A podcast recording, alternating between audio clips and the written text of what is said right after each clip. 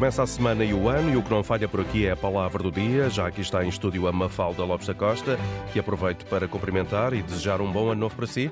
Bom ano, Augusto. Muito obrigado. Então, no arranque da semana, hoje é dia 2 de janeiro, qual foi a palavra que escolheu para hoje, Mafalda Lopes da Costa? A palavra que eu escolhi foi vândalo. É essa Ah. a palavra do dia. Ou seja, um vândalo é uma pessoa que destrói o património valorizado pela sociedade, é alguém que destrói a propriedade alheia e é um sinónimo também de selvagem.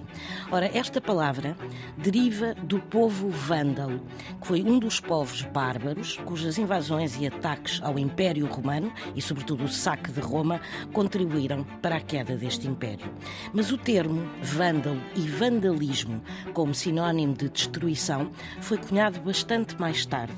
Foi cunhado no século XVIII, mais precisamente durante a Revolução Francesa, por Henri Grégoire, que era bispo de Blois e que utilizou o termo e o tornou comum através de uma série de relatórios em que denunciava a destruição de monumentos, pinturas, livros que estavam a ser destruídos como símbolo de ódio ao passado, nomeadamente à monarquia e à Igreja, isto pelos revolucionários da Revolução Francesa.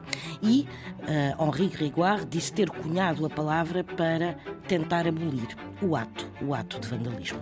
Vândalo, a primeira palavra do dia no ano de 2023. Ora, esta e outras palavras pode sempre acompanhá-las no RTP Play. A edição é de Mafalda Lopes da Costa. Amanhã, terça, cá estaremos para uma nova palavra do dia. Ligue-se à sua rádio e muito boa tarde. Liga à cultura e à educação, à ciência e ao conhecimento. Ligue à Antena 1.